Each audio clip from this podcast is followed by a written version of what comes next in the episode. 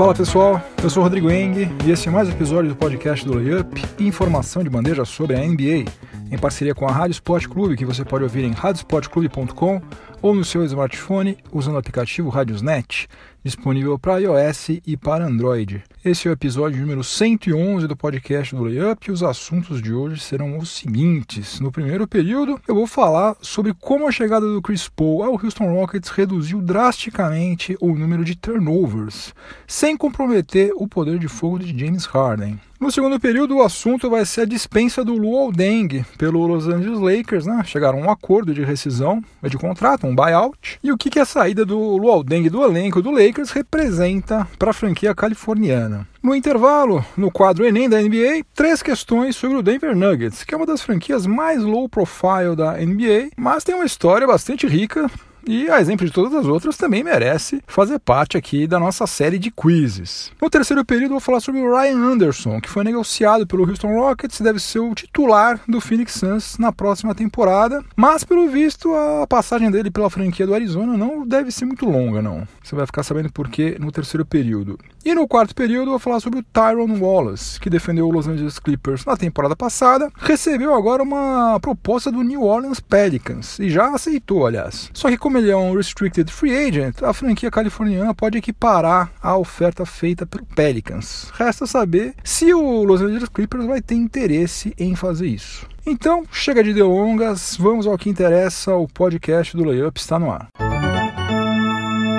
muita gente que erra e joga o erro para baixo do tapete, né? Eu já fui um desses aí, passei uma boa parte da minha vida tendo problemas em reconhecer os meus erros, mas uma das boas coisas de você ficar velho é que a idade traz um pouco de sabedoria e lá pelas tantas eu me dei conta de que a única coisa boa que um erro pode trazer é o aprendizado, né? Desde que você tenha um mínimo de autocrítica e também uma boa dose de humildade para reconhecer que errou, primeiramente, e também você vai precisar ter um pouquinho de estômago para analisar exatamente aonde você errou. Porque muitas vezes não é fácil você ficar frente a frente com o seu erro. Você tem que ter um pouquinho de coragem também. Fazendo isso, são grandes as chances de que você cometa outros erros. Afinal de contas, nós somos seres imperfeitos, somos seres falíveis, né? Mas pelo menos aquele erro é muito provável que você não repita. E por que, que eu comecei o episódio de hoje falando tanto sobre erros? Porque o assunto que eu vou abordar nesse nosso primeiro período tem tudo a ver com os erros cometidos dentro das quadras e com um erro que eu cometi há mais ou menos um ano. Quando o Chris Paul foi contratado pelo Houston Rockets em 2017, eu achei que dois jogadores que precisam da bola em mãos o tempo todo jogando juntos não ia dar certo. Eu achei que ia levar meses até que o James Harden e o Chris Paul se entendessem e que o Houston Rockets faria uma campanha pior, por exemplo, do que a do Oklahoma City Thunder. Mas, como vocês estão cansados de saber, aconteceu exatamente o contrário. Chris Paul e o James Harden entraram em sintonia logo depois de terem feito, sei lá, meia dúzia de jogos juntos, e daí o Houston Rockets realizou a melhor campanha não somente da NBA, mas também de toda a sua história. E como vocês também devem se lembrar muito bem, se Chris Paul não tivesse se contundido nos playoffs, é bem possível que o Golden State Warriors não tivesse chegado às finais. E um dos upgrades, vamos dizer assim, que o Chris Paul proporcionou ao Houston Rockets foi justamente em relação à diminuição significativa de turnovers, que muita gente chama de erro. E aqui eu faço um parênteses. Eu acho perigoso fazer essa tradução, principalmente quando você está falando com alguém que não tem tanta familiaridade com basquete e que pode ser induzido a fazer confusão.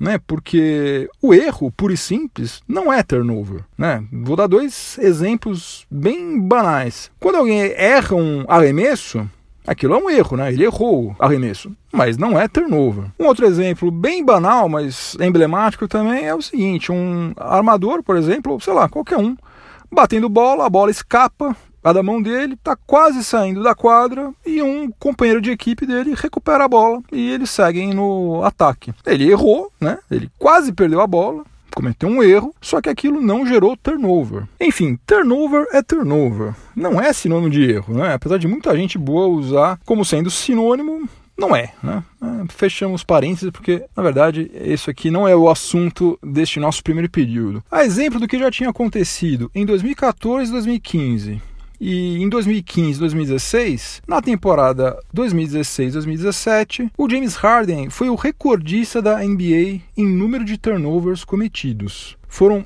464 turnovers ao todo, com uma média de 5,7 por partida. Pior é que esse aí não foi apenas o recorde daquela da temporada, mas foi também o recorde em todas as temporadas da NBA. Até então, nenhum jogador havia cometido tantos turnovers em uma temporada. 37,4% dos 1.240 turnovers cometidos pelo Houston Rockets em 2016-2017 tinham sido de autoria de James Harden, e a franquia texana ficou em sexto lugar em turnovers cometidos. E aí você sabe, né? Quanto mais alto, pior, né? Ficou em sexto lugar, quer dizer, cometeu turnover pra caramba. Números realmente pornográficos. Alguma coisa precisava ser feita e foi feita. O Houston Rockets contratou Chris Paul e o impacto positivo causado pela chegada do Chris Paul foi simplesmente fantástico. Ele começou a dividir a responsabilidade de conduzir a bola e fez com que o Houston Rockets passasse de sexto em turnovers em 2016-2017 para décimo nono em 2017-2018 com um total de 1.135, nada menos do que 105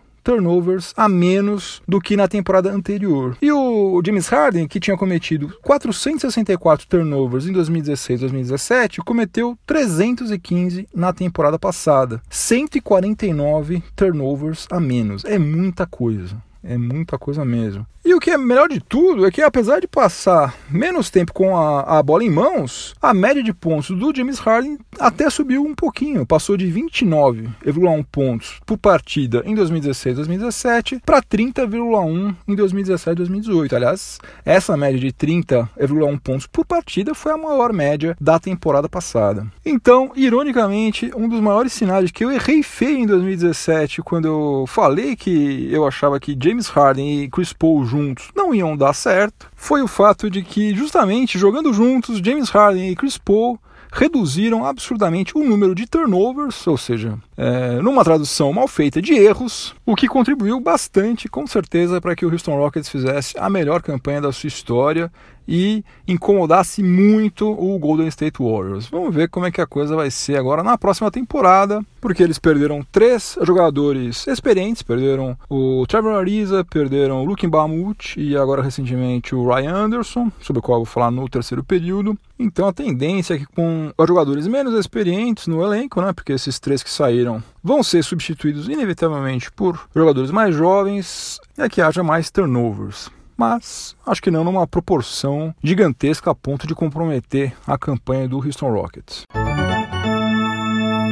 No segundo período do podcast do Layup, em parceria com a Rádio Sport Clube, o assunto vai ser o Luol Deng. O que parecia que não iria acontecer, aconteceu. O front office do Lakers venceu o Luol Deng pelo cansaço e fez o sudanês assinar a rescisão contratual. Melhor do que isso, nesse processo aí de buyout, o Rob Pelinka e o Magic Johnson conseguiram fazer o Luol Deng concordar em abrir mão cerca de 7 milhões e 600 mil dólares dos 36 milhões e 800 mil dólares que o Luol Deng tinha a receber. E como o Lakers fez uso da Strat Provision já no mês de setembro, vai pagar 14 milhões e 300 mil dólares na temporada 2018-2019 e mais três parcelas de 4 milhões e 990 mil dólares eh, até 2021-2022. Ou seja, ia ficar faltando um ano de contrato a ser pago, então, pelas regras da Strat Provision, o Lakers pôde parcelar o que ainda devia ao Luol Deng no dobro do tempo remanescente do contrato, mais um ano. Então, fica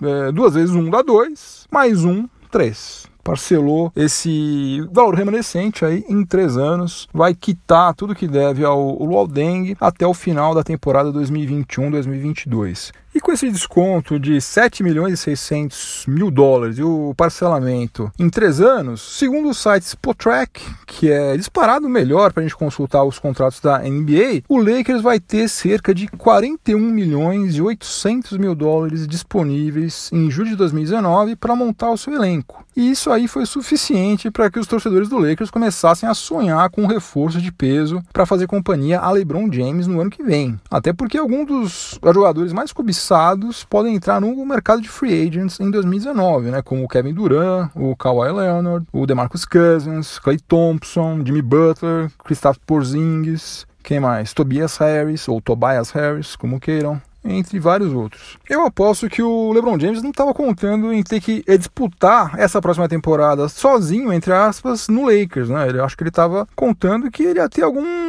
um jogador de renome ao seu lado. Só que aparentemente, salvo alguma grande surpresa, é o que vai acontecer, né? O, o Lakers vai precisar mostrar serviço em 2018 2019 com Brandon Ingram, com Kyle Kuzma, Alonso Ball, Josh Hart, para tentar atrair algum jogador de elite no ano que vem. Por enquanto, independentemente do que acontecer daqui para frente, apesar de eu achar que eles fizeram besteira em perder o Julius Randle sem receber nada em troca, eu acho que a gente tem que tirar o chapéu para que o Rob Pelinka e o Magic Johnson estão fazendo, né? limpando o caminhão de burradas, para não dizer outra coisa, deixado pelo Mitch Kupchak. E como torcedor do Lakers, naturalmente eu ficaria muito feliz se no ano que vem pintasse um cara do porte de um Jimmy Butler por lá, Kawhi Leonard, sem dúvida nenhuma, Kevin Durant, imagina só. Claro, sem dúvida, eu ficaria muito feliz. Só que por outro lado, eu acho que a direção do Lakers precisa tomar muito cuidado para de uma hora para outra não perder esse núcleo de jogadores jovens que foi reunido graças a quatro anos de vexames, né? Vamos lembrar disso. A gente passou quatro anos é, sofrendo, passando vergonha para conseguir juntar Brandon Ingram, Kyle Kuzma, é, Josh Hart, toda essa turma aí. Daí, de uma hora para outra, a gente perder todo mundo. Ah, mas você vai ter LeBron James junto com Kevin Durant. Imagina só, você tá reclamando de barriga cheia. Gente, basquete é jogo coletivo. Você precisa ter um elenco com 15. Não basta dois. Não adianta você ter LeBron James, Kevin Durant e o resto do seu time são uma porcaria. Então, precisa tomar muito cuidado aí, porque as coisas não são tão simples. A gente já teve um monte de exemplos aí de super times que foram montados e não deram certo. Um recentemente agora, né? Oklahoma City Thunder com Westbrook, Paul George e Carmelo Anthony foi um verdadeiro fiasco. E o próprio Lakers, não muito tempo atrás, com Paul Gasol, Steve Nash, Dwight Howard, Kobe Bryant, também não chegou a lugar nenhum.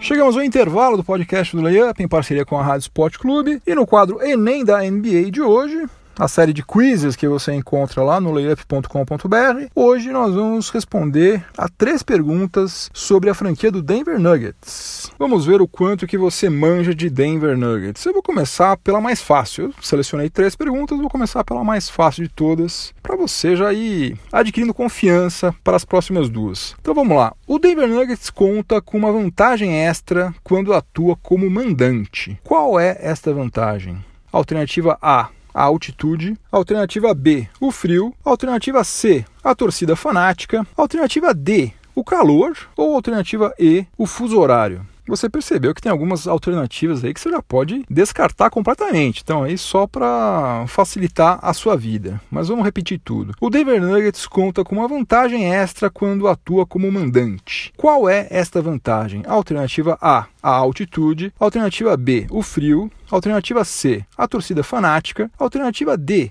o calor. Ou alternativa E, o fuso horário. Tempo.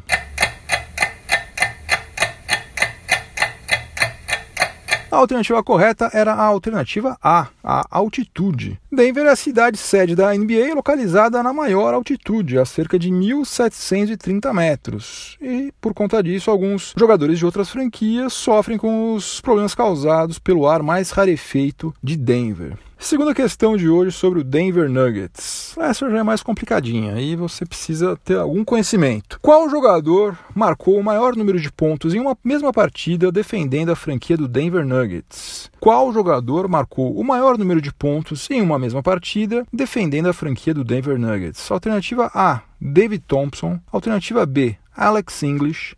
Alternativa C, Dan Issel. Alternativa D, Carmelo Anthony ou alternativa E, Allen Iverson. Eu quero saber qual jogador do Denver Nuggets marcou mais pontos em uma mesma partida. E as alternativas são A, David Thompson, alternativa B, Alex English, alternativa C, Dan Issel, alternativa D, Carmelo Anthony ou alternativa E, Allen Iverson.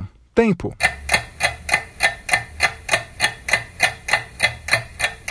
A alternativa correta era David Thompson, alternativa A. O David Thompson, que era armador, marcou 73 pontos. Imagina só, 73 pontos. É ponto que não acaba mais. Na derrota do Denver Nuggets para o Detroit Pistons por 139 a 137 no dia 9 de abril de 1978. Você já imaginou você marcar 73 pontos e sair de quadra derrotado? Pois é, foi o que aconteceu com o David Thompson que é um daqueles jogadores que se tivesse atuado numa franquia com mais grife, hoje teria muito mais reconhecimento do que tem. E vamos para a terceira e última questão de hoje. Qual foi o primeiro nome da franquia do Denver Nuggets? Parece fácil, né? Qual foi o primeiro nome da franquia do Denver Nuggets? Ué, o primeiro nome não foi Denver Nuggets?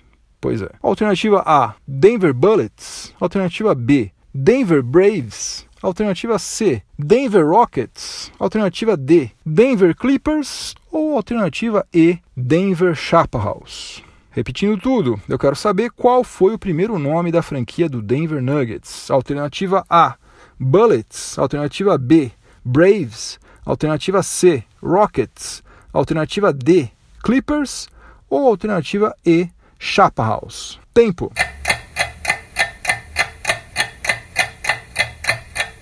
A alternativa correta era a alternativa C, Denver Rockets. A franquia foi criada em 1967 como Denver Rockets. O Bill Ringsby era o acionista majoritário da franquia e, como ele tinha uma frota de caminhões chamada Ringsby Rockets, ele usou o mesmo nome para batizar a sua equipe lá da ABA. Daí, em 1974, o nome foi mudado para Nuggets a fim de evitar confusões com o Houston Rockets, o que veio muito a calhar em 1976, quando o Denver Nuggets migrou da ABA, que fechou as portas portas para NBA. E daí, obviamente, não daria para ter dois times com o mesmo nome, mas nessa época o nome da franquia já era Denver Nuggets, então não teve problema algum. No terceiro período do podcast do Layup, em parceria com a Rádio Sport Clube, vamos falar de outro jogador que foi despachado, além do Luol Deng, mas ao contrário do Deng, que não é meu parente, apesar de nosso sobrenome ser parecido, esse outro jogador foi despachado com mais carinho, né? não foi enxotado, ele foi trocado. Né? Conforme publicado lá no layup.com.br, na sexta-feira, o Houston Rockets trocou Ryan Anderson com o Phoenix Suns e recebeu em troca o Brandon Knight e o Marquise Chris. E também o Houston Rockets mandou para o Arizona o DeAnthony Melton, selecionado pela franquia texana na 46ª escolha do draft 2018, que nem tem contrato assinado ainda. E não fazemos a menor ideia do que ele vai virar, pode ser que o Phoenix Suns tenha feito uma ótima transação aí, pode ser que não. Vamos saber somente com o tempo. Para facilitar a negociação, o Ryan Anderson topou fazer o seguinte: em 2018 2019, ele vai receber os 20 milhões e 400 mil dólares que estavam previstos no seu contrato original. Mas ele fez uma concessão em relação aos salários de 2019 e 2020. Se o Suns dispensá-lo até o dia 10 de julho de 2019, vai precisar pagar 15 milhões e 600 mil dólares ao Ryan Anderson, em vez dos 21 milhões e 200 mil dólares aos quais ele teria direito.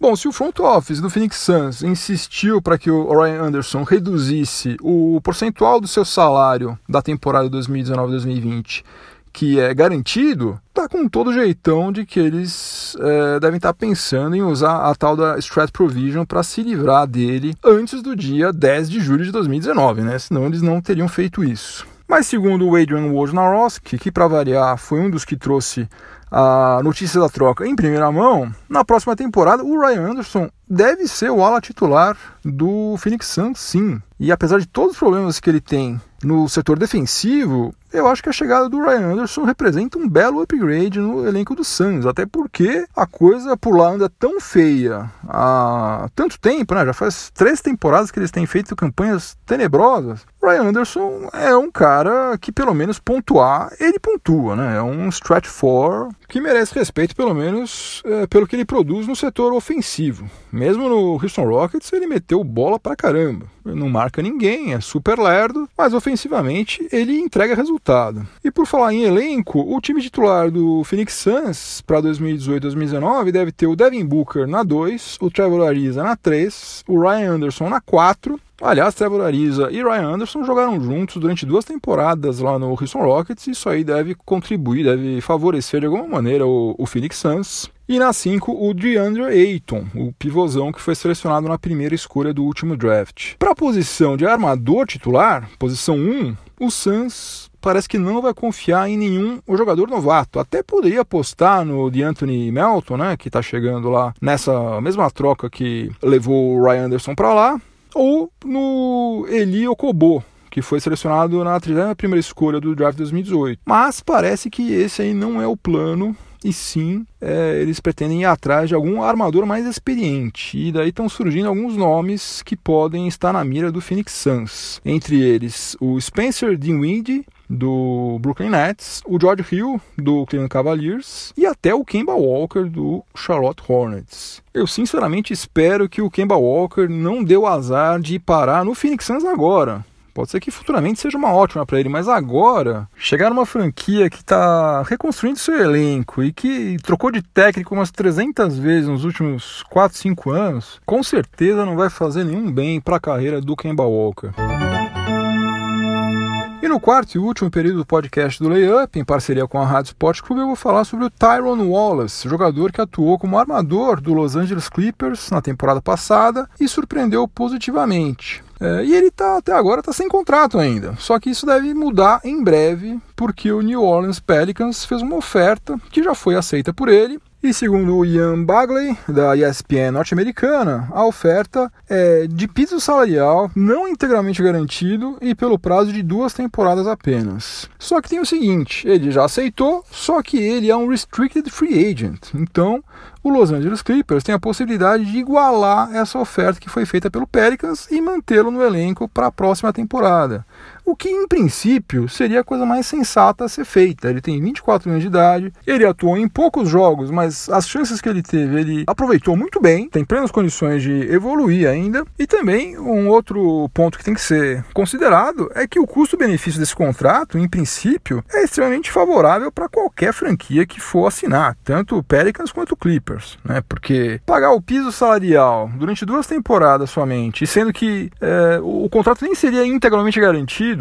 considerando-se o que esse rapaz produz dentro de quadra, é uma pichincha. É uma pichincha. Só que acontece o seguinte: o Los Angeles Clippers está entupido de jogadores de backcourt acima da média tá com o Milos Teodosic, que foi mantido no elenco, tá com o Patrick Beverly, ainda tem o Avery Bradley, que até outro dia mesmo era um dos principais jogadores do Boston Celtics, tem o Lou Williams, que foi o sexto homem da última temporada, né, o Six Man of the Year, e selecionaram na 11ª escolha do draft 2018 o Shai Gilgeous Alexander. Eu, sinceramente, só não descarto a manutenção do Tyron Wallace no Clippers, porque eu não duvido nada, nada, que o Jerry West esteja planejando se livrar de um ou dois desses jogadores de backcourt aí, enquanto eles ainda têm algum valor no mercado, enquanto eles estão ainda sob contrato com Los Angeles Clippers. Porque daí, nesse caso, ter um armador reserva como o Tyron Wallace com um salário irrisório seria um ótimo negócio. Mas de uma forma ou de outra, tudo leva a crer que de fato a gente vai ver Tyron Wallace atuando na NBA na próxima temporada, o que é uma coisa muito bacana, porque na temporada passada, ele mesmo sendo calouro, ele mostrou personalidade, mostrou seriedade, dedicação, ralou pra caramba, quando o Los Angeles Clippers se viu com quase metade dos seus, ou mais da metade dos seus jogadores de backcourt contundidos. E ele segurou a bronca muito bem ali, parecia um cara muito mais experiente do que ele de fato é. Então, é um cara que realmente está merecendo ter essa segunda chance aí, tomara que as coisas deem certo para ele. O que é uma pena é que nenhuma franquia